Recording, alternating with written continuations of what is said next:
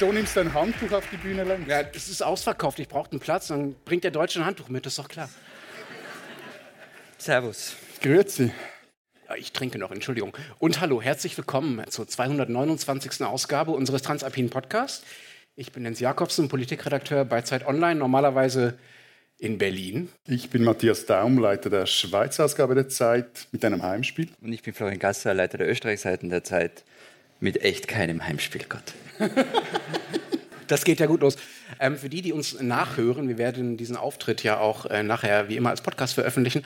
Äh, wir sind heute in Zürich im Kaufleuten, innerhalb von einem Tag, zwei Tagen, glaube ich, ausverkauft. Wir versuchen uns nichts darauf einzubilden, genauso wenig wie auf die Plakate. Aber Hauptsache das Handtuch ist dabei. Bitte? Das Handtuch ist Das dabei. Handtuch muss Aber das haben wir gefladert aus dem Backstage-Bereich. Bevor wir Also anfangen. Matthias, als wir in Innsbruck waren, saßen so ein paar Menschen im Publikum, da war, kommt ja Florian her, es war dein Heimspiel, die äh, dich noch aus der Schule kannten und bei denen wir gehofft hatten, dass sie uns so ein paar juicy Geschichten aus deiner Vergangenheit erzählen. Irgendwelche gefährlichen Menschen heute im Publikum? Ich habe die alle bestochen, dass sie nicht kommen. Falls doch noch jemand da ist, der uns Geheimnisse über Matthias verraten kann, alpen.zeit.de oder ähm, nach der Sendung, nach dem Auftritt irgendwo am Rande. Wir werden es natürlich mit höchster Geheimhaltung behandeln. Es könnte vielleicht in einem Podcast vorkommen, aber mein Gott. Wir treffen uns hier heute, um ausnahmsweise mal nicht über zwei Themen zu reden, wie wir das sonst im Podcast machen, sondern über eines. Das ist allerdings äh, besonders groß. Äh, und Matthias, Wieso Du schaust hast- du mich so an? ja, wart ab, du hast nämlich einiges gut zu machen. Wir haben vor drei Jahren schon mal darüber gesprochen, warum die Schweiz so reich ist im Podcast. Dreieinhalb Jahren.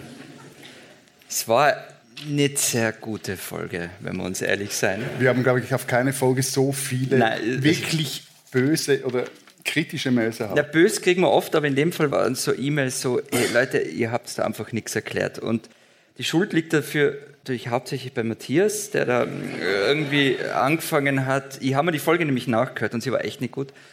Und er hat so nach fünf Minuten angefangen, über die Feinheiten kantonaler Steuergesetzgebung ähm, wie völlig ausgestiegen. Ich habe es nicht verstanden, Lenz hat es nicht verstanden, Hörerinnen und Hörer haben es nicht So, verstanden und aber- Matthias hat es auch nicht verstanden. Naja, aber, aber ich, ich verstehe ja das österreichische Prinzip der Publikumsbeschimpfung.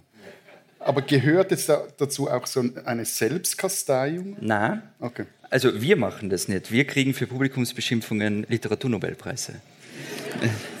Sie werden heute kein Schauspiel sehen. Ihre Schaulust wird nicht befriedigt werden. Sie werden kein Spiel sehen. Hier wird nicht gespielt werden. Das muss man jetzt auflösen. Das muss man jetzt ihr, ihr, ihr Pilzsammler und Peter Hanke Lookalikes. Dann probieren Sie wir es doch mal mit einem pädagogischen Ansatz bei diesem Thema. Also wieso, dass die Schweiz so reich sei. Wie sieht denn, beginnen wir mal bei den Äußerlichkeiten, wie sieht denn die Schweiz für euch aus? Immer da was zurechtgelegt. Brauchst du eine Lesebrille? Nein, das geht schon so.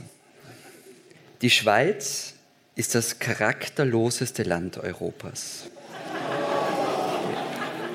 Es wird noch viel schlimmer. Jetzt. Ähm, Ich habe in der Schweiz immer das Gefühl gehabt, ich bin in einem Bordell. Alles verhurt. Ob in den Städten oder auf dem Land. St. Moritz, Gstaad, alles offene Häuser. Ganz zu schweigen von Zürich, Basel. Weltbordelle. Nichts als Weltbordelle. Jetzt kenne ich dich nicht Ich glaube, er, will- ich glaub, er will früher ins Hotel, oder? Also, du kannst jetzt fliehen, da ist das Notausgangsschild. Aber wir kennen ihn ja zu, zum Glück schon relativ lange und wissen, das kann nicht, das können nicht Das ist seine, nicht der echte nee, das Florian. ist nicht der echte Nein, Florian. sowas wird er nie sagen. Das ist entweder Mark Twain, weil der hat ja über alles irgendwas gesagt, oder es ist Thomas Bernhard. Thomas Bernhard natürlich aus dem Untergeher. Und, und was will er uns damit sagen? Das weiß ich nicht. Das ist jetzt dein Job, die nächsten 90 Minuten uns das zu Ja, erklären. aber warte, also, also er will uns hier sagen, wer hierher kommt, der oder die oder das wird gef und muss dafür auch noch bezahlen. Ja, wenn du das so interpretierst, ist okay. Okay, also um mal ähm, von dieser Tonlage vielleicht ein bisschen wegzukommen, sollen wir mal probieren? er hat den Ton gesetzt, nicht, Nicht den Rest des Abends über Bordelle zu reden. Für mich ist die Schweiz ein Modellbauland. Ich bin vor einigen Wochen mit dem Fahrrad, die regelmäßigen Podcast-Hörer wissen das vielleicht, ich äh, weiß auch nicht, warum ich es oft davon erzähle, an einem Tag von Deutschland durch Österreich in die Schweiz gefahren. Und die Orte wurden von Land zu Land schicker, besser hergerichtet. die Orte in der Schweiz, und das wäre mein, also mein natürlich völlig unwissendes, vorurteilsbehaftetes Urteil über, darüber, wie die Schweiz aussieht. Die Schweiz ist fertig. Die Orte sahen fertig aus, während man in Deutschland noch Brachen da hatte, Industriegebiete. Fertig im positiven Sinne. Ja, ich will mich nicht in Florians Rolle begeben und euch auch noch das Publikum beschimpfen. Fertig im Sinne von, es gibt eigentlich keinen Fleck, der nicht irgendeinem sinnvollen Zweck zugeführt wird. Also die Bordsteine sind sauber und alle, alle schön gemacht. Es gibt schöne Promenaden am See. Alles ist eigentlich am richtigen Ort. Das ist, zeigt ja auch schon, wie reich die Schweiz eigentlich ist. Ne? Es gab ja hier in Zürich mal eine Stadträtin, Ursula Koch, und die hat einer der vermutlich meist missverstandenen Sätze der Schweizer Lokalpolitik gesagt. Die hat nämlich mal gesagt, die Stadt ist gebaut, sie muss nicht neu, sondern umgebaut werden. Und irgendwie trifft das ja auch für die Schweiz so. Ich würde da durchaus recht geben, da ist schon recht viel fertig oder eben halt nicht fertig, aber es muss halt dann immer wieder umgebaut und neu gebaut werden. Denn wenn du etwas genauer hinschauen würdest oder auch vielleicht mal etwas länger hier wärst ja, ja. Mal, ja, ja. Ja, ja, nee, und wenn du da mal vielleicht irgendwie auch ja, häufiger hier wärst, würdest du auch merken, wie krass sich die Schweiz und nicht nur jetzt hier in Zürich in den letzten Jahren, Jahrzehnten verändert hat. Also, Aber ihr habt dann auch das Geld, um die Schweiz zu verändern, ne? Das ist ja das Klar, also, also, ich will nur sagen, wenn du mit Modellbau oder Märklin-Eisenbahnlandschaft meinst oder Land meinst, dass es so Stillstand, Behäbigkeit, dann glaube ich, liegst du kreuzfalsch. Aber eben, da wären wir wieder beim Thema, also wie zum Beispiel sehr viel gebaut, es ändert sich sehr viel in kürzester Zeit, meines Erachtens auch viel mehr wie in euren Ländern, zumindest auf, vielleicht auch, weil der, der Raum hier relativ klein ist. Und das hat dann mit dem Geld zu tun. Also das Geld ist auch vorhanden, um dann auch diese von dir wahrgenommenen perfekten Randsteinkanten auch schön zu schleifen. Okay, also wenn wir jetzt mal weggehen von geputzten Gehsteigen und, und neuen Häusern und so weiter. Wobei also du warst der, der sich in Berlin so echauffiert darüber hat, dass das alles so dreckig ist. Ich habe nicht gesagt, dass es super ist, dass die alle geputzt sind. Aber ne, die Frage ist, man muss ja irgendwie mal diesen Reichtum der Schweiz in Zahlen fassen. Also Schweiz hat plus minus so viele Einwohner wie Österreich, ein bisschen weniger.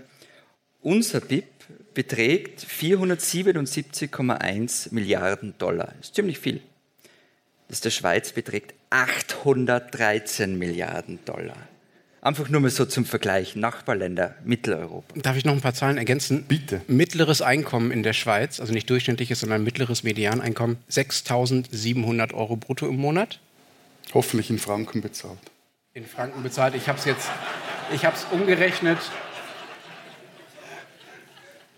Wir rechnen nur in Euro, Matthias. Also das Wie viele Franken wären das, Matthias? 6.700 Euro? 6.700 Franken. in Deutschland sind es 3.200. In Österreich sind es 2600 und nein, nicht Franken, sondern Euro, also auch Franken. Lenz, Lenz, Jetzt haben wir alle verwirrt. Ja. Das sind natürlich nur halb so viel. Ne? Also na, aber ich, na, also ich habe ja. die Zahl nämlich absichtlich gebracht, weil ich finde, das ist so der Vergleich, der nicht wirklich funktioniert. Weil natürlich sind die Lebenshaltungskosten um Längen höher in der Schweiz. Das heißt, nur weil jemand mehr verdient, heißt es das nicht, dass der mehr hat. So. Also mh, hm, Einkommen finde ich schwierig. Ja, es gibt schon auch Dinge, die gleich viel kosten. Ne? Also iPhones oder andere Dinge, Markenklamotten. Ja, aber du weißt genau wie ich, dass das Mittagessen nicht gleich viel kostet. Ja, das stimmt. Ja.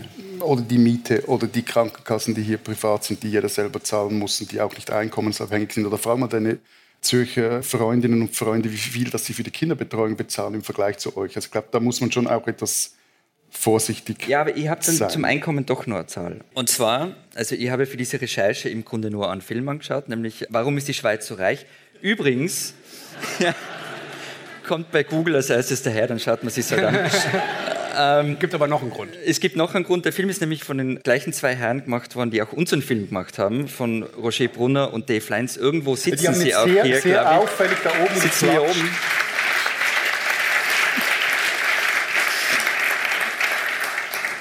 Ist natürlich ein toller Film, den die gemacht haben. Und da kommt eine Berechnung vor, die auf Zahlen der Weltbank und der OECD beruht. Und da geht es darum, wie viel kann sich der Bewohner, die Bewohnerin eines Landes, Deutschland, Österreich, Schweiz, im Laufe seines Lebens leisten. Und es sind in der Schweiz 11 Prozent mehr, also Dinge, Dienstleistungen und so weiter, als in unseren Ländern. Also das ist einfach mehr. Nicht mehr doppelt so viel, aber mehr, ja. ja. Weltbordell. Aber das war ja nicht immer so. Also glaube, das ist ja auch wichtig in diesem Zusammenhang zu wissen, dass bis Mitte, Ende des 19. Jahrhunderts hat die Schweiz ihre Armut exportiert in die neue Welt. Also da hat man den verarmten Bewohnern irgendwelcher abgelegenen Bergtäler, hat man One-Way-Tickets nach Amerika bezahlt, dass sie weggehen. Zum einen, weil man zu Hause zu wenig zu essen hatte, aber zu anderen auch, dass sie hier nicht der Allgemeinheit, auch sonst unter dem Staat, dass sie denen nichts kosten. Das hat man die Armut exportiert. Und noch Ende des 19. Jahrhunderts kannte man auch im modernen Bundesstaat kannte man Hungerkrisen. Also das ist nicht Entschuldigung, ich moderner weiß, Bundesstaat in der Schweiz und jeder weiß es da, aber für alle, die dann zuhören, moderner Bundesstaat heißt ab ab 1848. Und man konnte, das Ganze hatte auch eine Geschichte, also das, der war nicht schon immer da. Aber irgendwann ist sie dann erreicht worden. Wo kam es denn dann her? Auf diesen Moment haben wir viereinhalb Jahre gewartet. Es begann doch schon etwas früher. Also nein, am Anfang waren Käse, Vieh und Söldner, die wir exportiert haben, die Schweiz Schokolade. exportiert haben. Hm? Schokolade? Nein, mehr so, so mittelalterliche Gruppe Wagner. So. Also schon richtige. Erinnert ihr euch nicht an unsere Schokoladenfolge? Das, die ganze Schokolade kommt gar nicht aus der Schweiz, das kommt alles aus Belgien. Also ja, und die Schweiz exportiert auch mehr Red Bull, also der Wert des exportierten Red Bulls ist höher als jener der Schokolade und zwar um ein x-faches.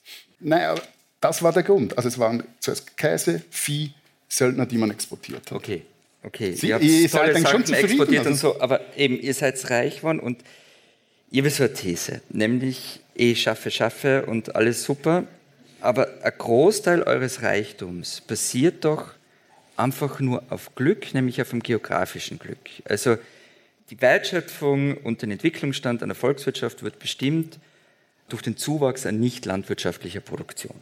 Und das passiert in dicht besiedelten Gebieten, in Städten und in deren Umgebung. Da passiert dann auch die Innovation. Jetzt ist die Schweiz, das habe ich vorhin schon gesagt, so plus, minus gleich viel Einwohner, aber nicht ganz, aber fast nur halb so groß wie Österreich und hat wegen der Berge viel weniger besiedelbare Fläche. Also viel dichter besiedelt. Ist das der historische Grund für diesen Aufstieg? Das ist vermutlich ähnlich wie wenn du eine Immobilie verkaufen willst, wenn du jetzt Immobilienmakler wärst, wenn du also was Gescheites machen ja. willst. Es, Lage, Lage, Lage. Also es gibt eine These, ist nicht von mir, die ist von einem französischen Geografen namens Roger Brune, der hat die erfunden, die besagt, dass die Schweiz, er sagt deswegen, aber vermutlich ist ein Grund unter mehreren, die Schweiz ist unter anderem so reich, weil sie Teil der sogenannten blauen Banane sei. Der was? Der blauen Banane. Okay, ähm. Das war ein Franzose. Ich hätte zwei Ideen dazu. Es könnte was mit Kolonialwarenhandel zu tun haben, wegen Banane. Oder blaue Banane Dadaismus. Also es hat mit Kolonialwarenhandel hat was zu tun, aber dazu kommen wir vermutlich später. Und ne, die blaue Banane, die meint in der Theorie sein eine Megapolis, die sich von Norditalien, über die Schweiz, dann. Äh Kannst du das mal kurz anmalen? Ich, ich habe eigentlich gedacht, dass wir vorbereitet haben, wir hätten hier so eine PowerPoint-Präsentation, wo ich dann so mit dem Stöckchen zeigen könnte oder mit dem Laserpointer. Über einen Teil von äh, Vorarlberg ist noch dabei, Süddeutschland, Teil von Bayern, dann aber auch durchs Ruhrgebiet hochgeht bis in die niederländische Randstadt und dann so rüber in diesen äh, Industrie-Finanzgürtel von Großbritannien. Hat so etwas, wenn du es auf einer Europakarte anschaust, hat das die Form einer Banane. Jetzt frage ich nicht, wieso das die blau ist. Ich glaube, ich habe eine Vermutung, aber du weißt, dass in dieser Region, die du gerade beschrieben hast, auch der wunderschöne Ort Dortmund liegt, den wir gerade im Trailer gesehen haben, dass wir da waren in meiner Heimatstadt. Hattest du den Eindruck, dass Dortmund so reich ist wie die Schweiz? Nein, aber ich, ich habe den Eindruck, dass Dortmund durchaus mal Kohle hatte. Und zwar im wortwörtlichen Sinn Kohle. Also das darf ich dann nur sozusagen als Fußnote zum Titel der Schweiz, ist jetzt ein bisschen was anderes, aber gerade, dass es mal eingeworfen ist, der Vollständigkeit halber. Wir reden ja darüber, warum die Schweiz so reich ist. Man muss, glaube ich, schon was dazu sagen, weil du dort nur gesagt hast, all unsere Länder sind reich. Also, und zwar wirklich sehr, sehr, sehr reich. Es gibt halt einen Unterschied zwischen Dagobert Duck und Klaas Clever. Also das ist so. Der eine ist der Böse und der andere nicht, oder nein, was? Nein, Klaas Clever ist ja immer ein bisschen um einen Taler weniger reich. Also es ist jetzt bei euch ein bisschen mehr, aber wir sind natürlich alle extrem reich und wir fühlen uns ja auch nicht arm, außer wir gehen Bier in Zürich trinken. Aber, äh, aber ansonsten wir sind ja Deutschland und Österreich keine armen Länder, einfach nur. Ja, das, das stimmt. Und vielleicht muss man auch noch dazu sagen, das Fiese ist ja, dass ganz Deutschland mit der Schweiz konkurriert und nicht nur bestimmte Regionen in Deutschland. Wenn man einen Teil aus Deutschland rausschneiden würde, der so groß wäre wie die Schweiz, sagen wir Baden-Württemberg, ne, weil es ja auch so schön in dieser Banane liegt, die du beschrieben hast, dann wäre der Abstand auch nicht so groß. Also Deutschland ist auch einfach viel zu groß, um so reich zu sein wie die das Schweiz. gilt übrigens auch für Vorarlberg. Also Vorarlberg. Vorarlberg ist ja, ist ja eine Schrumpfversion der Schweiz, aber das Problem für Baden-Württemberg wie für Vorarlberg ist halt, dass da noch ganze Länder dann dranhängen. Also, also wenn jemand auf separatistische Ideen kommt, wir waren es nicht. Nee, aber es gibt auch einen Grund, warum Vorarlberg Teil der Schweiz werden wollte. Und, und also es gibt auch einen Grund, wieso zum Beispiel die Lombardei oder Norditalien mal zu Padanien werden wollte. Also das kommt ja nicht von ungefähr, weil dort gilt das ja ähnlich. Oder auch wenn du die niederländische Randstadt nimmst, das sind ganz, äh, wenn du diese Größenordnung miteinander vergleichst, dann werden auch in den Rankings die Schweiz nicht mehr unbedingt so top on top in Europa. Aber nochmals, wegen der Lage, also die Schweiz lag und liegt halt auch mittendrin. Und das ist jetzt mal egal, ob du eben halt auch Käse oder Vieh exportieren willst, die mussten irgendwie über die Alpenpässe, Süden nach Norden. Rhein ist, ist und war einer der, der wichtigsten Transportflüsse in Europa in Westeuropa zumindest als Anschluss in Rotterdam an den ganzen Welthandel. Und du hast, was auch in der Schweiz häufig vergessen wird, jetzt wieder etwas aktueller ist, du hast mit Genua zum Beispiel auch einen Hafen eigentlich gleich um, um die Ecke. Aber jetzt, wo du von den Transportwegen sprichst und wie die Schweiz davon profitiert, äh, Florian, das wäre jetzt, also nur damit du es nicht verpasst, das wäre die Stelle, an die du ihn wieder als Wegelagerer beschimpfen kannst. Ich überlege gerade, wie jetzt die Habsburger reinbringen. Weil, Moment, dieses System funktionierte seit Jahrhunderten, wenn nicht seit Jahrtausenden. Also was ist das Wegelagersystem? Ja, ja, genau. Und der Aufstieg der Habsburger auf dem Gebiet der heutigen Schweiz, der hat ja eben auch mit Geografie zu tun. Also die haben erstens in alle umliegenden Grafschaften eingeheiratet, das tut sie jetzt nicht mehr. Und dann darauf gehofft, dass die aussterben und sie den Laden dann übernehmen können. Und sie haben von jedem, der durchs Aargau wollte, Länge mal Breite Zoll verlangt. Und es hat super funktioniert. Habsburger wurden stinkreich wegen der Geografie in der Region, bis halt irgendwann die Eidgenossen sie rausgeworfen haben und sie dann im Osten weitergemacht haben. Aber nochmal auf die Frage von davor zurück. Die Innovation. Erfolg im Übrigen, ja. Im Osten, ja, ja. So. Die Innovationskraft der Schweiz, war die damals schon da? Also von der Zeit, von der wir geredet haben, so 19. Jahrhundert. Das waren jetzt meine Habsburgen. Da war die Innovation vermutlich, dass wir die zum Teufel gejagt ja. haben. Nein, aber so im 19. Jahrhundert. Also diese Innovationskraft, von der man heute von der Schweiz immer redet. Ja, vermutlich schon. Also der Punkt ist ja, das Land hat ja keine gescheiten Bodenschätze. Also es gibt etwas Kohle oder gab etwas Kohle, aber das ist... Und das ist was Gutes, dass ihr keine Kohle habt? Das ist einfach. Das ist mal, das ist ein Fakt. Mit dem muss irgendwie ein Land oder, oder, oder muss eine Gesellschaft irgendwie mal zurechtkommen. Also wenn du hier, wir gingen in der Primarschule, gingen wir eine Kohlemine anschauen, aber das war so, es gibt so einen Horgen am See, noch so eine alte stillgelegte, aber ich meine, das, da bist du dann wirklich im Märklinland, also das ist so nichts zum Ruhrgebiet. Und also eben, das Beispiel Wasserkraft, du hast keine eigene Kohle. Ein Grund, wieso das in der Schweiz die Wasserkraft Ende des 19. Jahrhunderts bedeutend früher als zum Beispiel in Österreich sagen, ausgebeutet oder genutzt wurde, war, weil man keine eigene Kohle hatte, weil man von all diesen Importen abhängig war. Und das ja fördert natürlich auch die Innovationskraft. Aber ist das nicht ein bisschen kontraintuitiv zu sagen, wenn ihr das Pech gehabt hättet, reich, also an Rohstoffen reich gewesen zu sein oder an Rohstoffen reich zu sein, dann wärt ihr nicht so reich geworden? Also da beißt sich doch der, also ist das wirklich ein Vorteil, dass ihr, sagen wir mal, wie Katar einfach den Boden voller Öl habt? Gas. Gas. Wenn du das, glaube ich, so auf vielleicht eine Generation anschaust, oder sagen wir auch auf zwei Generationen, kann das etwas blöd sein, wenn, wenn du keine Bodenschätze hast.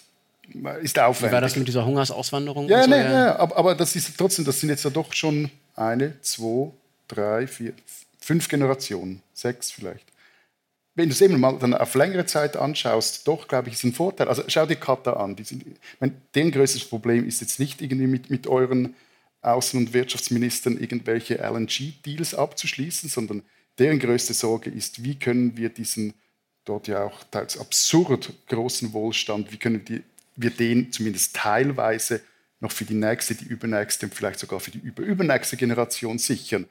Was sie bis jetzt geschafft haben, sind vor allem, dass sie riesige irgendwelche Investmentabteilungen oder Konstrukte geschaffen hat, mit, haben, mit dem sie ihr Geld irgendwie anlegen. Oder nehmen wir ein anderes Beispiel, Norwegen. Auch sehr rohstoffreich, hat ähnliche Probleme. Und es gibt, ja, vielleicht, also ich will jetzt nicht den Umkehrschluss wagen, aber Rohstoffe können vermutlich ebenso Segen wie, oder Rohstoffreichtum ist ebenso Segen wie Fluch für ein Land oder eine Region. Oder nimm Dortmund, also dieser Kraftakt, den es im Pott gebraucht hat, um von Klar. dieser Kohle getriebenen Du hast dann automatisch die Notwendigkeit zum Strukturwandel, weil Rohstoffe irgendwann aufgebraucht sind oder nur eine bestimmte Art von Einkommen. Zwang da ist. Genau. Du hast so eine Art ja. von permanentem Strukturwandel. Ja. Das ist auf der einen Seite brutal und anstrengend, aber auf der anderen Seite auch kommt es dann nicht so zu diesen Monsterumbrüchen. Aber wenn wir jetzt identifiziert haben, dass ein Vorteil der Schweiz ist, dass sie so klein ist, Du hast gesagt, halb so groß, Florian, aber sorry, zumindest mittlerweile, du hattest die Habsburger schon erwähnt, seid ihr ja auch nicht mehr ganz so groß, ne? Ja, das ist Warum seid ihr dann nicht. Warum seid ihr dann nicht so reich wie Erda? Also, Was habt ihr falsch gemacht? Ja, wir waren, also vielleicht ist Ich finde es schön, dass so nach einer Viertelstunde, 20 Minuten schon so der Fokus wieder auf Österreich liegt. Ja. Liegt das an Österreich oder an uns? Als nächstes kommt er mit den neuesten Chats um die Ecke. Ich glaube, da gibt es keine. Noch nie.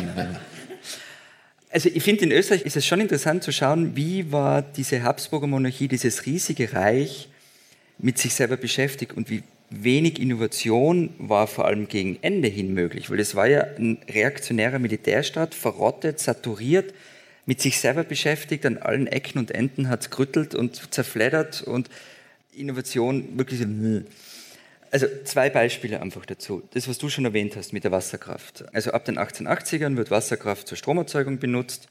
Das wird dann übrigens auch in Wien vorgestellt, 1883 auf der internationalen äh, elektrischen Ausstellung. Und ich kann mir das genau vorstellen. Da ist so eine Ausstellung, da wird was Neues gesagt, dann stehen als Wiener herum.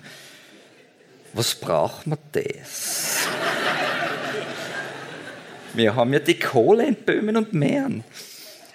Und nichts ist passiert, wirklich nichts. In, in der Schweiz ist ein Wasserkraftwerk nach dem anderen gebaut worden, weil ihr keine Kohle habt. Wir Man muss aber auch fairerweise sagen, dass zumindest zu Beginn die Elektrizität teurer war als zum Beispiel jetzt in der Schweiz als vor Ort produzierte Dampfmaschinenenergie. Also Natürlich, klar. Aber es ist einfach so gut wie nichts in Österreich passiert. Und was in der Schweiz nämlich dann schon funktioniert hat, das sieht man zum Beispiel in Glarus, wo diese Industrieruinen bei den Flüssen stehen, wo früher die kleinen Wasserkraftwerke waren. Man hat einfach wahnsinnig viel Industrie damit angezogen, weil der Strom auf die Art und Weise verfügbar war. Und ein anderes Beispiel, das hat jetzt so peripher mit dem Thema zu tun, aber ist einfach zu schön. Also Innovation in der Habsburger Monarchie. 1908 gibt es die Vorführung. Es ist wirklich. Und gut. schon sind wir wieder Geschichtspodcast. Jetzt Ne? Das ist echt unglaublich. 1908 gibt es eine Vorführung des ersten Panzerwagens. Und zwar der Austro-Daimler Panzerwagen. Also was, warte, Panzerwagen im Sinne von Panzerkrieg. Panzer, rausschießen, so, gut Wie gepanzert. sah das Ding aus? Kannst du das mal Ja, es war beschreiben? so, so kugelförmig und dann oben hat das Gewehr rausgeschaut und vorne ist einer gestanden mit seiner Haube und hat das Ding gelenkt. Also wie so ein Fiat Multipla mit Aufsatz. ja, ja, so ungefähr. Das Teil wird dem Kaiser vorgeführt. Erster Panzerwagen, voll innovativ in Österreich oder Österreich-Ungarn. Bei der Vorführung stehen auch so Pferde rum, weil das Militär da war. Ein Pferd dreht durch und wirft den General, der drauf sitzt, runter. Franz Josef entscheidet, na, also wenn es so ist, dann ist der Panzer für die Kriegsführung leider nicht geeignet. So viel Innovation war möglich im Habsburger Reich. Und nach 45 war das in Österreich dann schon ganz anders. Also gerade in die 50er, 60er hat es wahnsinnig viel Innovation in Österreich gegeben. Aber es ist ja nicht so, dass, dass es bei uns nicht solche absurden Geschichten gäbe. Also ich meine, im Kanton Graubünden galt auch noch sehr lange ein Autofahrverbot. Also wird da sich nicht durchsetzen, das Auto, oder was? will man nicht und wird sich nicht durchsetzen. Und ich kenne kaum einen anderen Kanton, der mit mehr Werf seinen Subaru Legacy oder so Impresa irgendwie vorführt auf irgendwelchen schmalen Bergstraßen, wo man sich als Unterländer fragt, Aber wann war das Okay. Autofahrverbot? In die 70er Jahre? nee, das als war die noch bis Frauen ins, wählen haben bis, dürfen? nee, bis ins 20. Jahrhundert. Ah, du hast es untergebracht, sehr gut. Ja. Wo wir gerade von Panzern reden, Florian, deine Geschichte über den Panzerwagen äh, bei euch in Österreich, solche Geschichten hattet ihr ja gar nicht, weil ihr euch die Kriege einfach ganz generell gespart habt, ja? Wir haben Waffen produziert, wir haben Waffen verkauft. Ihr dürft es jetzt trotzdem nicht Also weitergeben. warte mal, ihr habt Söldner exportiert und Waffen exportiert, aber an keinen Kriegen teilgenommen. Ja, und einer der größten Waffenproduzenten der Schweiz, von dem ihr übrigens auch diese Munition stammt, die ihr jetzt nicht in die Ukraine weitergeben könnt, das war ja ursprünglich ein Deutscher, der in die Schweiz kam und hier produzierte und seine Munition und seine Artilleriegeschütze oder Flakgeschütze auch zum Beispiel nach Nazi-Deutschland verkaufte, der Herr Bürle. Aber ja, also wir haben dann halt nicht mitgemacht bei den Kriegen. Und der letzte Krieg auf Schweizer Boden war ein Bürgerkrieg 1847, eben vor der Gründung des modernen Bundesstaates, der sogenannte Sonderbundskrieg. Und ähm, ich glaube, so der le letzte Ausländer, der uns mit seinen Soldaten was Böses wollte, das war Napoleon. Aber Moment, Napoleon hat doch, Napoleon kommt in die Schweiz, befriedet die Kantone, schafft damit die Grundlage für diese moderne Schweiz ab 1848, wegen der ihr so reich seid. Also Es ist wirklich- ohne Napoleon wärt ihr nicht reich. Es ist so irre, ne? selbst wenn sie angegriffen werden, profitieren sie am Ende davon. Erstens, Ja, aber es stimmt, oder? Mit Kantone befrieden, Grundlagen ich setze jetzt nicht Schweiz. zu einer Widerrede an. Nein, Okay. ich, ich, will nur sagen, erstens sagt das nie einem Berner, sagt das nie einer Bernerin, weil denen hat Napoleon den Staatsschatz gestohlen, nach Paris verschleppt und äh, teilweise trauen sie diesen Millionen oder Milliarden noch heute nach. Aber ja, stimmt schon, es ist ja noch, noch viel übler. Also die Schweizer haben ja immer dann wieder nach den Franzosen gerufen, weil sie sich intern irgendwie nicht einigen konnten.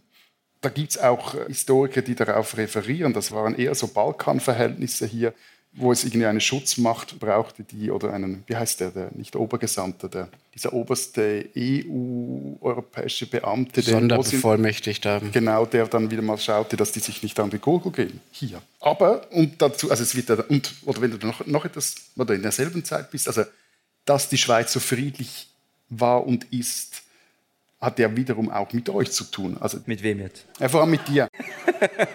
Nein, also dass beim Wiener Kongress, später in Paris, der, der Schweiz die Neutralität aufoktroyiert wurde von den Großmächten, das war ja vor allem, weil die das wollten. Also die wollten A, Ruhe im Karton und zweitens wollten sie, dass diese, diese Art von Pufferstaat, dass der befriedet ist und dass dann nicht das eine oder andere oder die eine oder andere Großmacht sich den einverleibt. Also selber schuld. Na, gern geschehen. Aber ihr habt doch auch, also, und das ist ja bis heute in der Schweiz so, aber das muss ja irgendwann angefangen haben, wo die Schweiz, finde ich, so von der Außensicht sehr gut ist, ist beim Anziehen von ausländischem Know-how. Also das habt ihr ja, ich meine, die Eben wir holen Napoleon, der uns die Genau, moderne aber das Schweiz- ist ja auch für die Industrie, das ist für Erfindungen, wahrscheinlich für so. Ja. Gut, haben wir's. Und was ist die Frage? Ja, wie habt ihr das geschafft? Also warum kamen die so gerne zu euch? Kommen immer noch gerne zu euch. offener Arbeitsmarkt und am Schluss auch eine, also die, oder eine Migrationspolitik auch, die sich halt immer sehr stark an der Wirtschaft orientiert hat, schon damals. Also schon zum Beispiel um 1900, als die Schweizer Unis dann langsam größer wurde, ohne Deutschen wäre da nichts passiert. Und die hat man ganz bewusst auch geholt. Oder Nestle war ein Deutscher. Oder Finanzierung des Gotthard-Eisenbahntunnels. Darf man hier nicht allzu laut sagen, aber war nicht unbedingt nur die Escher und seine spätere Bank SK Credit Suisse. Escher ist der, der am Bahnhof steht. Genau. Sondern das äh, war deutsches Geld, war teilweise, glaube ich, auch italienisches Geld. Oder wenn du noch etwas weiter zurückgehst, 16. Jahrhundert, Flucht der Hugenotten aus Frankreich, geschäftstüchtige Menschen, die kamen in die Schweiz und die hat man dann auch hier aufgenommen. Das kann sich auch weiterziehen bis ins, ins 20. Jahrhundert. Ihr habt aber auch arme Menschen oder arbeitslose Menschen auch wieder rausgeworfen. Das Also- wollte ich jetzt gerade sagen. Ihr habt schön sortiert. Ja, ja. Ja, nein, also ich, ich meine, wenn du dir anschaust, wie dann im 20. Jahrhundert, vor allem in der Nachkriegszeit, diesen großen Boomjahrzehnten auch mit den äh, ausländischen Arbeitskräften in der Schweiz umgegangen wurde, das geht auf keine Kuhhaut. Ja, in, also, ihr habt aus mit dem Film gelernt, in den 1970ern habt ihr 200.000 arbeitslose Menschen rausgeworfen. Das, und, und zwar unter dem Vor- oder nicht Vorwand, aber quasi das war mit diesem Saisonierstatut, dass die Leute ja eh nur eine Zeit lang, glaube ich, neun Monate hier bleiben durften, also nie ein ganzes Jahr. Von dem her bekamen sie ja die meisten nie eine fixe Aufenthaltsgenehmigung.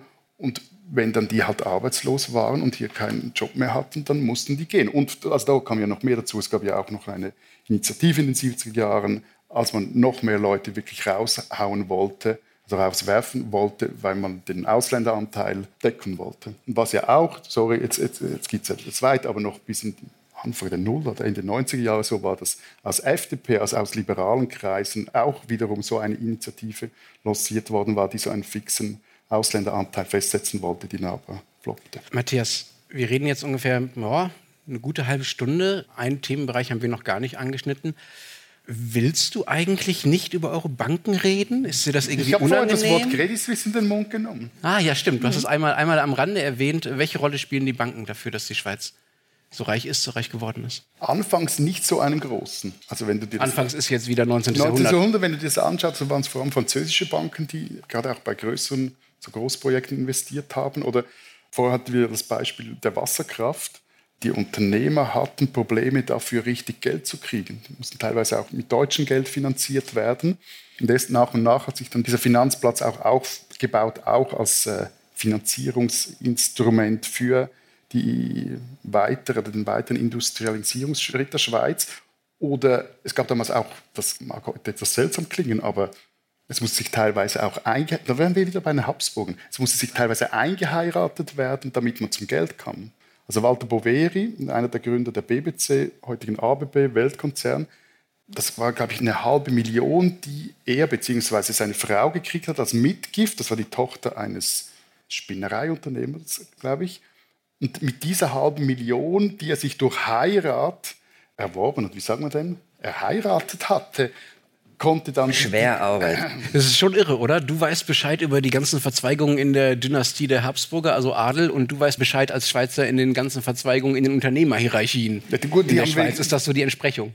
Also ich wüsste das alles nicht über deutsche Unternehmensgeschichten oder weniger. Ne? Das spielt einfach eine geringe ja, doch, Rolle. Ich glaube, das ist schon auch prägend. Also vielleicht ist das einfach auch mein persönliches nee. Spleen, aber, aber ich glaube, das ist schon wichtig. Ähnlich wie die Habsburger wichtig sind, um Österreich zu verstehen, ist es, glaube ich, auch wichtig, diese Teil zumindest dieser dieser Wirtschaftsgeschichte, um die Schweiz zu verstehen. So, und was war jetzt mit den Banken? Jetzt, jetzt habe ich doch so gut ja, abgelenkt gut, und von irgendwelchen Hochzeiten Leider haben wir heute richtig viel Zeit, und, und, und Promis und Zeiten und also ja, die waren Kriegsprofiteure, wenn du das hören willst. Ja, so weit war ich noch gar nicht. Nein, nein, bitte, also, wenn du darüber reden willst, also tu dir keinen Zwang an. Nein, also bis 1914, Anfang Erster Weltkrieg, eben war international deren Gewicht relativ gering. Banken waren eben verhältnismäßig jetzt gerade auch mit französischen Instituten, deutschen Instituten relativ jung. Und dann aber ging es ab und da war so zum ersten Mal, hat sich etwas gezeigt, das sich jetzt eigentlich über das ganze 20. Jahrhundert, jetzt auch im 21. Jahrhundert in allen Krisen gezeigt hat. Immer dann, wenn irgendwas auf der Welt so richtig schief läuft, profitiert die Schweiz irgendwie davon und suchen, sucht das Geld einen sicheren Hafen, einen, einen Hort der Stabilität und findet den häufig in der Schweiz und findet den auch im Schweizer Franken, der dann auch zur sogenannten Fluchtwährung wird. Du nestelst schon ganz nervös. Ja, ja, ja, ja. Weil nämlich, wenn in der Welt was richtig schief läuft, da war ja in der ersten Hälfte des 20. Jahrhunderts so das ein oder andere los. Ihr Österreicher wisst darüber nichts, Na, also ich, ich kann mich ja da zurücklehnen als Außenstehender. Ihr, und deshalb ihr wart dir, immer Opfer. Ja, und deshalb kann ich dir auch diese Frage frank und frei stellen. Dieses Nazi-Gold in euren Schatzkellern, wie reich seid ihr denn damit geworden? Es ist ja immer so, das, was kommt, das Gold aus der Nazi-Zeit, das Raubgold, das da ist, das ist in der Schweiz und das macht den Schweizer Reichtum zumindest zum Teil aus. Eben, aber gestohlen habt ihr es. Er. Was hörst du? War was? Und erfunden hast du es. Mäßig reich. Also das Raubgold eben einmal, also so übel diese Geschäfte auch waren. Und die sind auch, da waren, wobei teilweise auch immer noch sind, Teil einer, ich sagen, Schweizer Lebenslüge, die es durchaus mit eurem Opfermythos aufnehmen kann dass wir eben nämlich mit dem ganzen Zeugs dann nicht so richtig was zu tun hatten oder nur so peripher und ein bisschen, wir mussten halt unter Druck und Also auch wie bei uns mit Raubkunst jahrzehntelang warten, bis man nur anfängt, darüber nachzudenken, es zurückzugeben, solche Sachen. Ja klar, also der Typ vorher, der da die Waffen verkauft hat, der Bürle, yeah. wo ist jetzt dessen Kunstsammlung? Hm, okay, gotcha. Hier oben. Nein, und, aber wenn wir beim Gold bleiben, also von der Volkswirtschaft, ich habe nachher herausgefunden, hat das volkswirtschaftlich hat das mäßig eine Rolle gespielt, dieses Raubgold. Aber, aber was, ja. historisch und, und, dann auch später in, in den 90er, Nuller Jahren hatte das sehr starke Auswirkungen auch nicht nur aufs Image der Schweiz, sondern wirklich auch auf das außenpolitische Standing der Schweiz. Es war also nicht volkswirtschaftlich schwerwiegend, aber moralisch und dann außenpolitisch auch. Ja, ja ich will mehr, sogar mehr als moralisch. Also, dass dann Ende der 90er, Anfang der Nullerjahre, als das noch was groß aufgearbeitet wurde, vor allem auch der Druck von jüdischen Organisationen auf die Schweiz kam, da geriet die Schweiz außenpolitisch richtig unter Druck. Und nicht nur so etwas aufgeregte Empörung. Und das wurde dann ja auch mit der Bersche Kommission und dem Volkerbericht auch aufgearbeitet. Wenn wir jetzt schon in den Nullerjahren angekommen sind, da ist ja noch was anderes Praxis gewesen bis in die Nullerjahre hinein, was natürlich nicht die gleiche moralische Anrüchigkeit hat wie diese Nazi-Goldgeschichten, was aber zumindest in Deutschland, wir haben da eine besondere Rolle gespielt, auch oft politisch als moralisch anrüchig wahrgenommen wurde und was ja auch zu eurem Reichtum massiv beigetragen habt. Ihr habt dann jahrelang, jahrzehntelang in euren Bankkellern Bargeldbestände und andere wertvolle Dinge ausländischer Bürger gelagert in Billionen wert. Also es geht wirklich um Billionen, nicht um ein paar Milliarden oder Millionchen oder solche Kleinstbeträge, sondern Billionen, die bei euch gelagert haben und die ja dann dadurch den Steuerbehörden in den Heimatländern oft vorenthalten Da wird Zahl. Voll super. Er muss da durch heute, ne? Angeblich 80 Prozent des ausländischen Geldes auf Schweizer Banken wurden wohl nicht den jeweils heimischen Steuerbehörden gemeldet. 80 Prozent bei Billionenbeträgen. Und, Sind und, immer noch Billionen, ja. Ja. Und gleichzeitig war das ja, also ganz ehrlich, ihr habt es ja auch, klar, das war vielleicht nicht immer optimal für euch, aber das war ja auch ein Image, das ihr da forciert habt. Also das habt ihr Schweizer Banker, der so ein bisschen aalglatt ist und Koffergeld entgegennimmt. Es in jedem zweiten James Bond-Film kommt so jemand vor. Erstens, das Geld haben ja eure Landsleute gebracht. Wir haben es ja nur genommen. Und aufbewahrt. Für eure Landsleute. Also eben zu Hollywood-Schiffer wurde ja der Schweizer Banker dann erst nach dem Zweiten Weltkrieg und ich glaube auch wirklich so parallel zum Aufstieg von James Bond. Also diese Spionage. Ja, aber, das war, aber wenn du jetzt, vielleicht ist es ähnlich wie mit dem Frauenbild in den James Bond-Filmen. Wenn du die jetzt anschaust, also die Filme, und dort siehst, was dort Frauen für ein Standing haben, dann schaust du ja halb amüsiert, halb beschämt weg und findest, und ich glaube, so ähnlich ging es den Schweizer Banken. Wenn du jetzt im Nachhinein schaust, wie sie sich damals benommen haben. Aber es war cool. Also es galt als cooler für gewisse Art. Es gab, es, also die Darstellung war so. War die Darstellung cool? Die, waren doch, die, die Banker waren doch immer die rückgratlosen, Nein, langweiligen. Die Banker, aber so dieses, das in irgendwie vielen vorkommt, ja, dann fahren wir wieder in die Schweiz, weil Keith Richards ist sowieso gerade da, der lässt sich da gerade in einer Klinik was machen und andere Reiche sind da. Und da haben wir gleich praktischerweise unser Bankkonto. Jetzt also, hat er neben den Habsburgern auch noch Keith Richards untergebracht. Ja, er bringt sie immer um, die, die alten campen. Aber, aber, also bevor ihr euch jetzt über die Details der James Bond-Auslegung äh, zerstreitet, das ging ja auch nicht ewig gut. Also es war ja irgendwann Schluss. Es gab ja auch mal einen Schweizer Banker, der gesagt hat, das Bankgeheimnis macht, äh, was hat er gesagt, fett und impotent. Also das ist dann ein, ein bisschen dann ähnlich wieder wie bei den Rohstoffen. Wenn du ein Ding hast, das einfach immer funktioniert, das ist so, so wie sagt man dem, One-Trick-Pony. Dann macht es einfach immer, macht's immer dasselbe, dasselbe, dasselbe. Und wenn es mal nicht mehr funktioniert, jetzt zumindest für den Finanzplatz, ist ja nicht das Blöde. Ja, und 2009 war ja dann Schluss. Dann kamen die Amis und drehten das und, ab. Äh, Oder jetzt vor deutsche Kavallerie und Steuer-CDs. Per Steinbrück. Abgedreht haben es vor allem die Amis, sorry. Mhm. Also wenn es um Großmachtpolitik geht, dann hat die Schweiz halt, äh, da mag sie noch so reich sein, da hat sie halt einfach nichts zu melden, sondern da hat sie zu spuren. Und äh, meine, die machten damals im Fall der UBS klar, entweder ihr gebt uns diese Daten der Leute, die Geld vor dem amerikanischen Fiskus versteckt haben. Da kann man sich jetzt darüber streiten, was dann eigentlich mit Oasen, Steueroasen wie Delaware etc. ist, aber das kümmert dann halt äh, die Großmacht weniger. Oder war dann die Drohung, oder ihr riskiert einfach einen höllischen Schaden für eure Volkswirtschaft, weil eure Bank dann hops geht. Und äh, ja, also eben seit 09 ist das Bankgeheimnis zumindest für äh, Geschäfte mit ausländischen Kunden. Ist das Und du tot. würdest sagen, das ist was Gutes gewesen für die Schweizer Banken? Was jetzt? So habe ich dich jetzt dass verstanden. Das, also weil sie nicht mehr One-Trick-Pony sein können, sein müssen. Ich denke am Schluss schon. Und vor allem geht es ja da auch dann irgendwie um, um eine Abwägung. Also eben, die, wenn die Welt sich ändert und du weigerst dich, dich zu ändern, dann gerade eben als kleine Volkswirtschaft, die wir vorhin gesagt haben, eigentlich in einem ständigen Strukturwandel sein muss, um diesen Wohlstand weiter zu erhalten. Wenn du dann, wie das ja ein Finanzminister gesagt hat, noch rumtrötest und behauptest, an dem werden sich die Zähne ausbeißen, das ist dann nicht nur im Nachhinein lächerlich, sondern auch in der Zeit einfach dumm, weil du nicht mehr merkst, was es geschlagen hat. Okay, wir haben jetzt 45 Minuten ein paar Fortschritt durch die Schweizer Geschichte hinter uns. Ich würde mal kurz so schulfernsehmäßig zusammenfassen, wenn ich darf. Also die Schweiz liegt super und ist genauso klein und so rohstoffarm, dass sie sich ständig was Neues einfallen lassen muss. Ja? Sie hat über lange Zeit geübt, Zeugs zu exportieren, auch unschönes Zeugs oder Zeugs bei sich zu lagern. Und jetzt geht es halt einfach immer so weiter, weil Matthäus Prinzip, wer hat, dem wird gegeben. Wobei wir jetzt etwas ganz Wichtiges vergessen haben. Schokolade. Nochmals. Red Bull okay. Nein, wenn wir schon das Proseminar da irgendwie mal dann noch weiterführen wollen, also was zu diesem Proseminar, so, was zum Proseminar auch noch gehört und was auch den meisten Schweizerinnen und Schweizern und bis vor kurzem auch unter Historikern und Ökonomen nicht so zuvorderst im Bewusstsein war, ist, wie wichtig dieser sogenannte Transithandel durch oder in der Schweiz war. Also die Schweiz ist heute. Das Wegelagerertum oder was? Nein, nicht das Wegelagerertum, sondern der Handel mit Dingen, die gar nie in die Schweiz kamen. Also die Schweiz ist heute einer der größten, weltweit größten Rohstoffhandelsplätze. Aber ihr habt keinen Rohstoff. Genau. Also hier wird ein Großteil zum Beispiel auch des, des, oder wurde des russischen Öls gehandelt.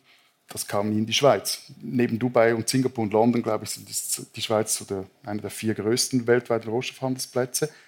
Und auch das wurde sie nicht über Nacht. Und dass dahinter auch eine Geschichte steht, das ist erst in den letzten paar Jahren irgendwie auch klar geworden. Also eben spätestens seit auch wieder 19. Jahrhundert ist das Land ein globaler Hub für den Handel mit äh, diesen Waren und darum auch ein globaler Hub für all diese Geldströme. Also eben, wenn du an die Familienvolk denkst oder an Dietem Keller, Sieber Hegner, diese großen Handelshäuser, das war ein, ein, sehr wichtiger Bestandteil. Oder wenn man von die Frage stellt, wieso wurde die Schweiz so reich, gehört das auch sicher auch dazu.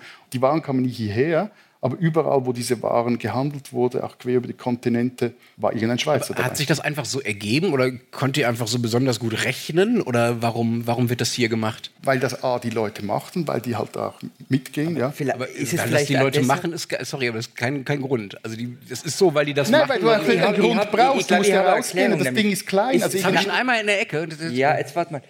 Aber das ist doch vielleicht auch, weil es einfach ein Handelsplatz war und bis zu einem gewissen Grad vielleicht auch noch ist, wo nicht allzu viele Fragen gestellt werden, wo das herkommt.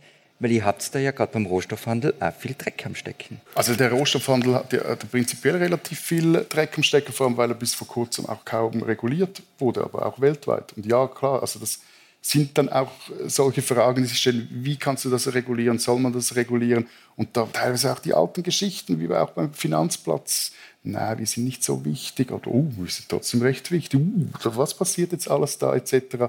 Und das geht recht weit auch in die Politik und in die Verwaltung rein.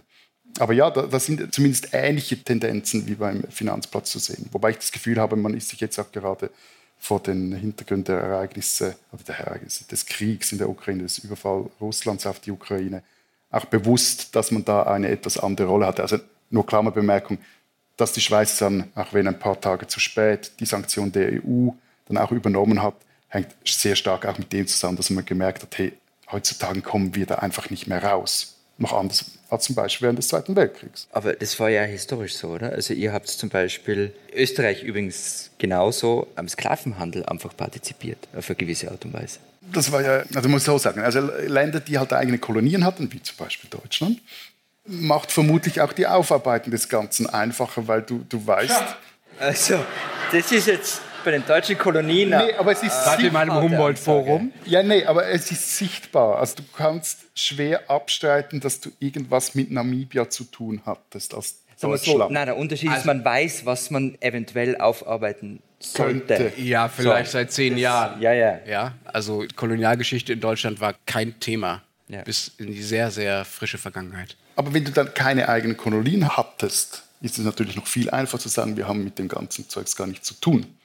Bis dann mal jemand merkt, dass halt auch die erste Million der Familie Escher vermutlich unter anderem mit Sklavenarbeit auf Kuba verdient wurde. Aber der Herr Escher, wie du vorher gesagt hast, der steht jetzt immer noch da vorne vom Hauptbahnhof und winkt da schön. Nein, winkt nicht, aber steht da und äh, macht sich wichtig. Und wehe, du kommst den Herr Escher zu nahe. Okay, also mit seltsamen Denkmälern, das sollte dir jetzt nicht blöd kommen, weil dann steige ich schlecht aus. Aber um nochmal auf dieses Dreck am Stecken und bei vielen Dingen, ich meine, und das Geld auf euren Banken, ihr habt doch für jeden Drecksack auf dieser Welt seine Geschäfte abgewickelt. Für fast jeden.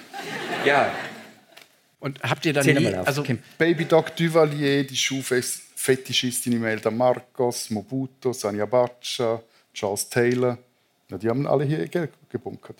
Es ist nichts, auf das man stolz sein kann. Aber warum hat sich die Schweiz da die Verantwortungsfrage nie gestellt? Also warum war das in der Schweiz möglich? Weil, es lustig recht einfach, weil es nicht verboten war und weil es halt eine Geschäftsmöglichkeit war und es genug Leute gab, die an diesem Geschäft mitverdienten. Aber nur, nur ein Beispiel, nochmals auf, auf den, den vorher schon zitierten Herr Bürle zurückzukommen. Also mit dessen Geld wurde schon das war das 60er, 70er Jahre, ein Anbau des Kunsthauses Zürich finanziert. Der heißt Bürlebau. Da hat man auch nicht so recht gefragt, von wo das, das Geld jetzt kam. Dann könnte man aber sagen, ein paar Jahrzehnte später ist man etwas gescheiter. Aber die große Debatte in Zürich darüber, was das eigentlich für ein, nicht, nicht jetzt kunsthistorisch, sondern für eine Sammlung ist, die jetzt in diesem Neubau, in diesem hässlichen Bunkerartigen von Herrn Chipperfield am Heimplatz steht sondern von wo dieses Geld kam, was es für ein Typ war, der eigentlich äh, dieses Geld auch erwirtschaftet hat. Diese große Debatte hat man hier erst angeführt, dass das Ding eigentlich dann ein halbes Jahr später eröffnet wurde. Und es gibt da ähnliche Geschichten. Also nimm irgendwelche Töchter von zentralasiatischen Despoten, die in der Westschweiz sich gut gehen lassen. das funktioniert alles nach demselben Schema. Florian, vielleicht müssen wir mal, anstatt äh, Matthias die ganze Zeit zu bedrängen, auch mal kurz was zu unseren Ländern sagen. Nein? Ich finde es sehr interessant, was für eine Art von Außenpolitik, Sendungsbewusstsein oder auch Nicht-Sendungsbewusstsein die Schweiz aufgrund ihrer Geschichte hat oder auch nicht hat. Also Deutschland, in Deutschland ist es ja so, dass man ja, wir haben schon drüber gesprochen, ein paar Dinge etwas äh, sehr katastrophal schiefgegangen sind, sind ähm, in der ersten Hälfte des 20. Jahrhunderts und man danach zu Recht der Überzeugung war, dass man sich jetzt gefälligst erstmal nirgendwo mehr einmischt und das ja auch nicht durfte. Also es war ja verboten. Ja? Es gab Besatzungsmächte, Deutschland war besetzt, es gab die Besatzungsmächte, die darüber bestimmt haben, was in Deutschland geht und wie viel Außenpolitik Deutschland machen darf, nämlich am Anfang gar keine. So. Als sich das dann ein bisschen gelegt hat, hat Deutschland sehr... Wäre vielleicht dann auch jetzt in Bezug auf eure Russlandpolitik gescheiter gewesen, wenn ihr euch daran gehalten hättet, keine Außenpolitik zu machen. Als sich das ein bisschen gelegt hat... Das ist eine große Klappe dafür, was du jetzt gerade erzählt wollen wir noch mal über diese Munitionsgeschichten reden, Matthias? Ich verstehe ja bei dieser Munitionsgeschichte nicht, wieso dass ihr die nicht einfach weitergibt das steht euch euer Deutschsein dann wiederum so im Wege, dass ihr einfach findet, es gibt Regeln, wir müssen uns daran halten. Nee, echt, ich verstehe es nicht, aber ja. Wir haben dann relativ schnell angefangen, anderen Ländern ganz gerne zu erzählen, was sie anders machen sollten. Weil wir ja vermeintlich oder auch tatsächlich so gut daraus gelernt hatten, was in Geschichten und in Ländern alles schiefgehen kann, haben wir uns sehr dazu entitelt, würde man jetzt sagen, gefühlt, anderen Ländern zu zeigen oder sagen zu wollen, was sie richtig machen können, damit sie vielleicht nicht so enden, ne? wie es bei uns, bei uns mal geendet hat. Wir haben dann, ist glaube ich auch kein Zufall, dass in Deutschland momentan, aber auch schon seit einiger Zeit, auch früher als in anderen Ländern, sehr viel über wertegebundene Außenpolitik gesprochen wird. Das ist so das, wie, wie Deutsche, glaube ich, außenpolitisch oft auftreten und schlimmstenfalls auch nicht nur außenpolitisch, sondern auch persönlich in, als Touristen oder in Podcastrunden oder wo auch immer ab und zu mal so tun, als wüssten sie alles besser und wie die Dinge zu laufen haben. Das ist ja bei euch nicht so. Also das habt ihr ja gar nicht, im Gegensatz zu euch. Also. Ja. Also. Nein, ich finde, ich habe jetzt gerade überlegt, aber ich glaube, ein Opfermythos-Witz pro Abend reicht und deshalb, den habe ich schon verschossen. Bei uns war es nämlich nicht so wie bei euch, obwohl wir die gleiche Geschichte haben und beide Täterländer waren natürlich während der Nazizeit. Wir sind ja eben nach 45 herum stolziert und wir sind das erste Opfer und wir haben überhaupt nicht diese demütige Außenpolitik gemacht. Also so ein komplettes Gegenteil eigentlich.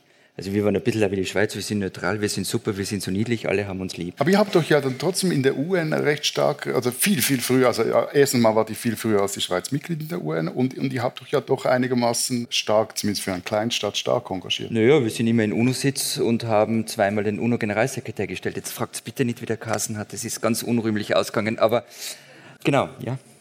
Klar. Du meinst Kurt? Kurt Waldheim, ja. Wenn du fragst, ja, hat man, deine Frage war ja, hatte die Schweiz nie ein schlechtes Gewissen gegenüber der Welt? So habe ich das nicht gesagt, aber ich werde gerne so verstanden, ja. hatte sie ja. Aber das, hat man, das, Wo, wann? Nee, das vergisst man auch immer wieder. Dass, also nach dem Zweiten Weltkrieg war eben nicht nur das Image, sondern wirklich die, das, das weltpolitische Standing der Schweiz war richtig schlecht. Also man hat während dem Krieg eben mit Nazi-Deutschland auch gehandelt, auch noch recht lange. Und das jetzt das salopp formuliert, das fanden die Alliierten dann nach dem Krieg auch mäßig cool. Und haben das die Schweizer auch spüren lassen. Und vor allem, als die Schweiz dann auch noch mit der Sowjetunion regen Handel betrieben hat und das auch so weiter, meinte, weiterführen zu können, so wir machen damit allen unsere Deals. Also gab es zum Beispiel dann ein Abkommen zwischen der Schweiz und den USA, in dem die USA den Schweizern relativ deutlich diktiert haben, was aus Sicht der USA denn für Art von Handel mit der Sowjetunion jetzt künftig noch möglich sei und was nicht. Das nur so zum Thema Schweizer Neutralität etc. Und das hat sich eigentlich gebissen mit, mit einem neutralen Status. Also wenn es dann eben, wenn es dann hart auf hart geht und wenn es um diese Fragen geht, da hat die Schweiz keinen Stich. Und, und eben, oder zum Beispiel auch die Rolle, ja, das sind, vielleicht sind die da auch das, zumindest so Semi-Österreicher. Also ich meine jetzt die, die Rolle, Rolle der Schweiz im Zweiten Weltkrieg, die wurde in der Schweiz Ende der 90er, Anfang der Nullerjahre sehr intensiv diskutiert, eben mit der vorhin schon erwähnten Berger-Kommission wurde aufgearbeitet, das kann man alles nachlesen. In die einen Köpfe ist es bis jetzt nie reingegangen und mein Eindruck ist auch, dass es aus vielen der anderen Köpfe, in denen es mal drin war, auch einfach wieder so verschwunden ist. Ich meinte meine Frage eigentlich anders. Also ich finde es gut, dass wir darüber reden, aber ich meinte eigentlich was anderes. Wir versuchen ja über Reichtum in der Schweiz zu reden. Also einerseits, warum die Schweiz so reich geworden ist, das haben wir jetzt versucht ein bisschen zu erklären, aber auch daran anschließend die Frage, was macht dieser Reichtum mit der Schweiz. Und was das, sagen wir mal, die internationale Verantwortung oder das außenpolitische Auftreten angeht, wäre meine Frage eher, macht die Schweiz reichtumsbegründete, geldgebundene Außenpolitik? Also merkt man, dass die Schweiz reich ist an dem, was sie international tut, wie sie auftritt? Also wenn man es merken würde, wenn man davon, ich glaube, dann, dann müsste sie zum Beispiel eben also im Gegensatz zu Österreich ist sie in der UN kaum aktiv. Also jetzt ist sie dann bald mal im Sicherheitsrat, aber das bringt das Außendepartement ja schon fast den Rande des Anschlags. Also die müssen da auch Kapazitäten irgendwie zunächst mal herarbeiten, weil sie sich nicht gewohnt sind, irgendwie so schnell auf all diese weltpolitischen Fragen in eine Antwort zu finden. Das ist kein Witz. Und eine andere Frage, also es ist am Schluss Interessenpolitik, oder zum Großteil ist es Interessenpolitik. Sie unterläuft so Konjunkturen, dann, wenn es um das Image der Schweiz in der Welt mal besonders schlecht steht, dann stärkt man diese Inszenierung, teilweise, teilweise ist sie aber auch gerechtfertigt, teilweise ist es aber auch eine Inszenierung der Schweiz als Land der guten Dienste, als Rotkreuznation. Und wenn dann das Image eigentlich wieder okay ist, dann, ja, dann verfolgt man halt auch das, also wie jedes Land wie ihr ja auch, vermutlich einfach etwas mit weniger Steinmeier-Gedöns. Also das, äh. Wenn wir von der Außenpolitik wegkommen, wenn Schweizer ins Ausland reisen und reich sind, und das sind sie ja. Dann haben sie auch einen Rollkoffer dabei, ja. Dann haben sie einen Rollkoffer dabei von Rimowa oder von sonst wem, okay. Aber prägt das Reichsein der Schweizer, und das sind sie ja im Vergleich zu fast allen anderen Ländern auf der Welt, prägt das Reichsein der Schweiz das Auftreten der Schweizer im Ausland? Tourismus ist und wenn, auf welche Art? Wolltest du nur was? Nee, ich kann das ja nicht. Also das äh, du hast, kannst jetzt nachdenken, ja, Julian ja, kann erstmal. Ich muss ja auch noch. Nein, ich, ich, ich will eben gerade wie anfangen, weil ich finde mich, dass die Schweiz oder vor allem die Schweizerinnen und Schweizer so das reichen Klischee eigentlich nicht erfüllen. Also ich habe ja mal im Tourismus gearbeitet. Und, und wenn dann Schweizer kam und man irgendwie ein Bier gebracht hat, dann hat man das zweite oder das dritte Bier gebracht und was zum Essen und so weiter und es war total nett und eigentlich hat man das Gefühl gehabt, gerade und gerade, dass man nicht Teil von dessen Familie ist und den Abend gemeinsam verbringt und Mordsgaudi hat. Ähm, und du dann hattest den Mordsgaudi mit Schweizern? Ja, ich habe mit dir auch Gaudi. Und wenn man dann danach gegangen ist, wenn man irgendwie der Fuck wieder hast und dann gegoogelt hat, ist man draufgekommen, dass das irgendein CEO von einem Superunternehmen ist oder ein Erbe oder was auch immer. Jedenfalls stinkreich. Und sie waren einfach nicht so schnöselig wie Null. österreichische oder deutsche Reiche. Ich wollte nicht nur Deutsche sagen, aber okay. Nein, aber deshalb bin ich dir zuvor gekommen, Danke. um dich in Mithaftung zu nehmen. Na, also ich finde sie wirklich eben auf dieser Bühne ausgenommen extrem unprätentiös ähm, und, und so, so wenig selbstzufrieden. Zumindest ist es so mein Eindruck. und also immer das Gefühl in der Schweiz ist immer so, man ist immer mehr rumweikeln, immer was Neues ausprobieren. Und es ist übrigens auch nicht nur mein Gefühl, es zeigt sich ja zum Beispiel im Global Innovation Index, also der misst ähm, die Innovationskraft der unterschiedlichen Länder auf der Welt. Da seid ihr auf Platz 1. Und dann gibt es noch einen anderen Index, der ähnliches misst, da seid ihr halt auf Platz 3. Deutschland ist knapp unter die Top 10, ich glaube auf Platz 8 und wir krebsen nicht mehr in die Top 10 herum. wir haben einfach genug Geld, um alle Patente anzumelden. Das ist vermutlich ja, ihr habt ja die Ausbildungsmöglichkeiten, ihr habt ja ETH, ihr habt viele Unternehmen, die viel Innovation betreiben. Ich habe hier eine These, warum ihr nicht so protzt mit eurem Reichtum. Ihr seid halt einfach schon alter Geldadel als Staat. Ne? Ihr seid gesagt, nicht mehr die Neureichen. Entschuldigung, aber das mit dem Protzen, also steht nachher nach unserem Show-Act hier irgendwie mal raus irgendwie an die Kreuzung und schaut doch mal all diese adipösen SUVs an, die hier rumfahren. Also, sie, ja gut, sie sind aus Deutschland, aber sie sind das mit dem Protzen ich glaube, da seid ihr etwas einem Klischee auf den Leim. Aber ja. Jetzt wollten wir einmal nett so ja, ja, sein. Ich, ich, das, ist, das ist auch nicht recht. Was ich aber bemerkenswert finde andersrum, ist, wie sehr ihr, das haben wir auch immer wieder in unseren Podcast-Gesprächen, wenn wir über irgendwelche Abstimmungen reden, die bei euch wieder anstehen und wer da wie argumentiert und was dir auch dann wichtig ist, ihr habt diesen Blick der Schweizer Wirtschaft total internalisiert. Ne? Also die Sorge davor, dass irgendetwas dem Wirtschaftsstandort schaden könnte, ist doch viel, viel größer als in Deutschland. In Deutschland gibt es mittlerweile manchmal, meiner Meinung nach, zumindest eher das Problem, dass die Leute gar nicht mehr im Blick haben, wo der Wohlstand und erwirtschaftet wird und Wirtschaft in manchen Milieus eher so was Anrüchiges hat im Sinne von, da passiert etwas, was wir eigentlich nicht wollen, das ist irgendwie verdächtig und die muss man erstmal ordentlich regulieren. Da stimmt ja auch in vielen Aspekten, es ist, ist ja auch was dran. Aber die Schweizer Perspektive scheint mir einfach völlig anders zu sein. Also es gibt da so eine Art Identität, ja vielleicht nicht, aber schon eine sehr große Nähe zwischen dem, äh, wie Schweizer, im, ich will nicht sagen im Durchschnitt, aber wie viele Schweizer auf politische Themen schauen und dem, was, was Wirtschaftsinteressen sind und wie Wirtschaftsverbände darauf schauen. Das ist völlig anders als in Deutschland. Aber war es nicht ein, ein tschechischer Diplomat, der kürzlich gesagt hat, Deutschland tut tue so, als sei es ein Staat, aber eigentlich ist es ein Unternehmerverband. Also, aber es wird, ja glaube ich, nur irgendwie den Branchenverband gegen das Tempolimit auf Autobahnen gemeint oder so irgendwas. Also das ja, über Autoindustrie müssen wir nicht, bitte nicht wieder reden. Ja, also ich glaube, dieser Blick der Wirtschaft, wie du ihn genannt hast, der ist, zumindest in, in politischen Diskussionen, ist er relativ weit verbreitet, aber er ist nicht mehr so weit verbreitet, wie es sich gewisse Wirtschaftsverbandsvertreter vielleicht wünschen würden. Also ein Beispiel gab es, oder gibt es diese große Unternehmenssteuerreform, diese globale der, der OECD G20-Länder, den so ein, also ein Mindeststandard an, äh, für Unternehmenssteuern eingeführt werden soll. Und das wiederum hat dazu geführt, dass die Schweiz ihr ganzes Steuerregime anpassen muss, dass gewisse Dinge schlichtweg heutzutage verboten sind an anderen Orten mussten die Steuern, andere Steuern mussten erhöht werden. Jetzt sind wir wieder in diesen Kantonalsteuergesetzen aus der letzten Warte, Jetzt geht kurz und ihr werdet es auch verstehen, ihr zwei. Und das wiederum führte dazu, dass man sich in der Schweiz gesagt hat, gut, dann müssen wir halt andernorts oder andernorts bei anderen Steuern runtergehen.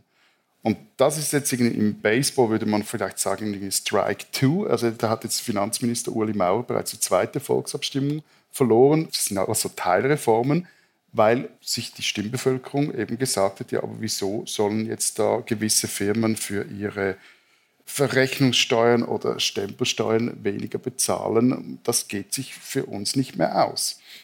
Und was dann wiederum dazu führt, dass dann irgendwie bejammert wird, dass eben dieser Blick für, oder diese, dieser Sinn für die Wirtschaft verloren gegangen sei, dass es dem Volk jetzt an ökonomischen Sachverstand mangle. Wie geht es denn jetzt weiter? Sind wir in der Gegenwart angekommen? Wie geht es denn weiter mit dem Schweizer Reichtum? Habt ihr sowas wie, wie, wie Abstiegsangst? Also mit den Steuerreformen, wie es weitergeht? Da wird Strike Free and Four geben. Das, das wird weiter nicht funktionieren. Ja, ich meine generell, also sozusagen, ihr habt eine jahrhundertelange oder zumindest ein, 200 Jahre lange Geschichte von Reichtumsanhäufung und es hat sich auf eine gewisse Art stabilisiert und ihr profitiert. Und wenn man jetzt schaut, ja, es gibt irgendwie in der Schweiz eine Inflationsrate von 3 Prozent. Wir sind, glaube ich, bei 8 oder 9 und ihr wahrscheinlich auch in ähnlichen Größenordnungen. Wir haben schon oft darüber geredet, dass das, was das mit Energieversorgung zu tun hat und dass ihr da ein bisschen Glück gehabt habt und so weiter oder richtig, vieles richtig gemacht habt. Aber ihr steht ja auch gerade sehr gut da. Gibt es bei euch eine Art Verlustangst, dass ihr diesen Status mal verliert? Also wer hat, der Thema? hat ja immer Angst, dass er verliert. Und mit dieser Angst, ja, also wird seit, seit ich mich erinnern kann, wird mit dieser Angst auch Politik gemacht. Das ist das Argument, dass Arbeitsplätze zum Beispiel verloren gehen könnten. Das ist so ein, ein, eine, ein Standardargument in jeder Volksabstimmung, bei der es nur peripher um Jobs geht, also auch bei diesen Steuervorlagen zum Beispiel. Also die Angst in der Schweiz davor, den Wohlstand zu verlieren, die, die ist doch unbegründet. Also eben, ihr seid in diesen Innovationsrankings vorne. Du hast selber erzählt, aus den Krisen seid ihr immer gesteigt hervorgegangen. 2009 war dieses super lukrative Bankgeheimnis vorbei. Ihr habt trotzdem null Einbußen. Jetzt sitzen halt irgendwelche super Fintechs in Zürich. Die Inflationsrate, Lenz hat schon gesagt, dieser Witz ist eigentlich eine Verhöhnung der europäischen Nachbarn. Der, was, was, was, was? Der europäischen Nachbarn. Und ihr habt eben die ETH, ihr habt, ich meine, der größte Lebensmittelkonzern der Welt ist, ist ein Schweizer Konzern. Weißt du, was die Schweiz mit, neben Red Bull mit am häufigsten exportiert? Kaffee, das hast du schon mal erzählt. Ja, ja das ist der größte Kaffeeexporteur der Welt, die Schweiz. Ich meine, Freunde, echt. Also, ähm, ihr seid immer reicher geworden, aber weil ihr euch selber Sachen einfallen habt lasst. Also ich will das gar nicht irgendwie kleinreden. Also woher kommt diese Angst? Oder ist die begründet oder ist das ein Spielen mit einer Angst, wenn man ehrlich, wenn Uli Maurer ehrlich ist, müsste eigentlich sagen, ja. So.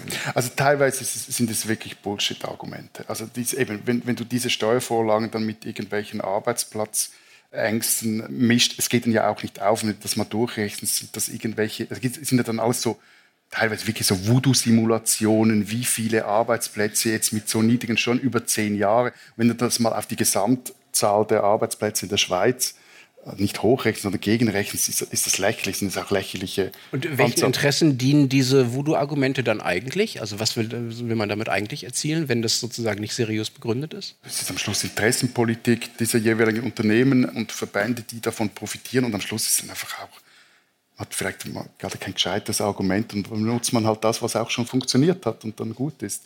Aber die eine oder die andere, aber da, also wenn ich ehrlich bin, dass ich in zwei Punkten ich auch immer mal wieder mit dieser Angst argumentiere. Wenn ich mit euch rede oder auch wenn ich schreibe und ich finde die auch nicht ganz unbegünstigt. Aber also du hast uns das, als wir das erste Mal darüber geredet haben, das, worüber wir heute reden wollen auf dieser Bühne und was das Thema sein soll, da hast du auch schon von dir aus angefangen, davon zu reden, oh, oh, oh, oh, oh, wer weiß, wie lange das noch hält, ob das alles noch gut geht und da, da ist geregt gerade was ins Rutschen und sorry, wir haben wirklich, also wir haben die Zahlen genannt, ja, und die Beispiele genannt und ein bisschen recherchiert und das ist doch wirklich also nach allem, auch was wir jetzt heute Abend besprochen haben, ist das doch eher so eine Art Grusellust. Also so eine Art der Wille und der von Interessenverbänden dann befeuerte Wille, die eigene Abstiegsangst oder eigenen, die eigene Angst davor, mal, dass es irgendwie mal ein bisschen schlechter werden könnte, die hochzuhalten, damit alle möglichst alarmiert bleiben. Das ist doch, es gibt doch eigentlich gar keinen Grund dafür. Es ist einfach nur Paniklust. Ja gut, aber die Apokalyptikophilen unter uns drei seid schon ihr Deutschen. Also das da können wir euch den Rang nicht ableiten. Nein, aber ich glaube, es gibt so zwei Punkte bei der, eben, also die zwei Punkte, wo ich auch bei mir merke, dass ich mit diesem, nicht mit, es ist keine Lust am, am Abstieg, aber mit, vielleicht mit dieser Furcht auch, oder mit diesen, das könnte ein Problem werden, argumentiere. Also einerseits ist das Verhältnis zur EU, also das ist zurzeit völlig ungeklärt. Das Rahmenabkommen, ich weiß, ihr könnt diesen Begriff schon lange nicht mehr hören, das ist gescheit, es ist unklar, wie es mit diesen bilateralen Beziehungen weitergeht. Und da haben zum Beispiel die Hochschulen, die du vorhin mehrmals erwähnt hast, die haben eine durchaus berechtigte Angst, sage ich dass sie hier den Anschluss verlieren, weil sie bei gewissen Kooperationen nicht mehr dabei sein können, weil es schwieriger wird, für sie mit anderen Unis zusammenzuspannen, weil es für die Studis teilweise schwieriger wird, einen Austausch zu machen und so. Und, und der zweite Punkt ist ein völlig anderer Punkt, aber ich glaube, den haben wir jetzt auch gar nicht so recht angesprochen, aber das ist eher ein, ein wirklich eine, eine innenpolitische Spannung oder mögliche Spannung erkenne, ist die Verteilung der Vermögen. Wieso? Was ist da das Problem? Also wenn, wenn, du Zahlen anschaust, wie zum Beispiel die Einkommen verteilt sind, das, das, hat sich in den letzten Jahrzehnten kaum verändert. Das ist die Spannbreite, also wie die genau, sind, die Spannbreite ist oder wie gleich. Aber bei den Vermögen, da ziehen die Reichen und vor allem die Superreichen, die ziehen wirklich davon. Also aber ist das nicht überall so? Ihr habt einfach mehr Superreiche. Ja, aber, ja. aber es ist in der Schweiz schon recht krass. Also die, es gibt eine, eine Ökonomin von der Konjunkturforschungsstelle der ETH hier in Zürich, die heißt Isabel Martinez, die hat das mal an einem schönen Beispiel erklärt, nämlich das ist ein A4-Blatt genommen und dann eine Kurve darauf gezeigt, wo wie die Vermögen verteilt sind. Wer, wer arm ist, hat hat kein Vermögen oder noch Schulden. Und dann geht die Kurve relativ steil hoch bis in die eine Ecke des A4-Blattes und das sind die, ich muss das schnell nachschauen, das sind ein Prozent, also das, äh, dieses eine Prozent, wo die Personen 2,5 Millionen Vermögen haben. Also wenn man 2,5 Millionen Franken hat, so gehört oben, man zum obersten 1%. Genau, du bist so in, in der linken Ecke des A4-Blatts. So.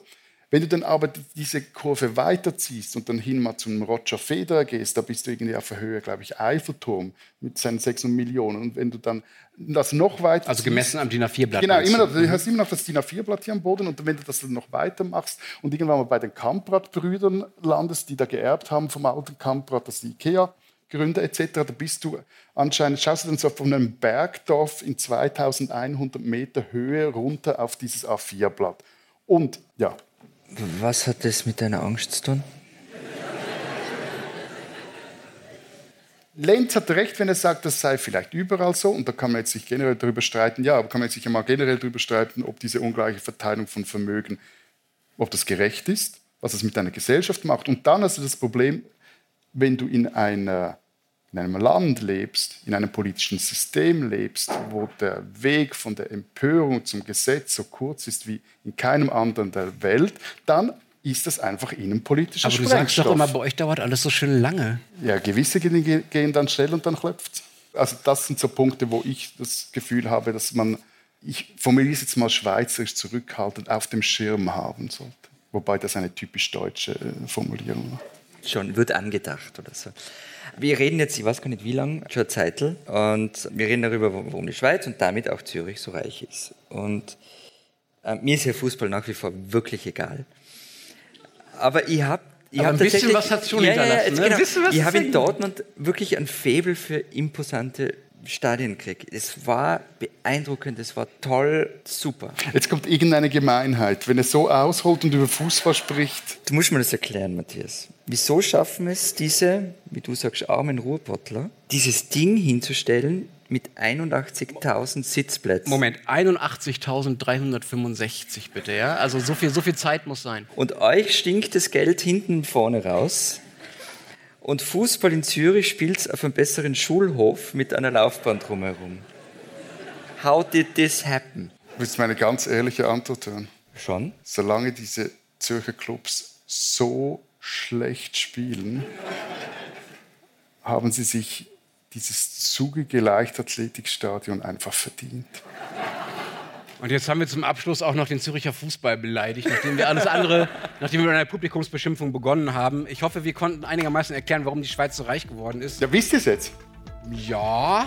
Schauen wir mal auf die Rückmeldung, sonst kommen wir einfach in drei Jahren wieder und versuchen es nochmal. Genau, in drei Jahren sind wir wieder hier, spätestens. Vielen Dank, dass ihr alle da waren. Wir hören uns nächste Woche wieder. Mit den Chatnachrichten aus Österreich? Mit den Chatnachrichten aus Österreich, versprochen. Ähm, und ähm, Sie können uns schreiben an alpen.zeit.de oder an eine Sprachnachricht, die in den Shownotes unter dieser Sendung stehen wird, die Sie jetzt nicht sehen können. Äh, wir hören uns nächste Woche wieder. Bis dahin. Vielen Dank. Adieu und schönen Abend. Und tschüss.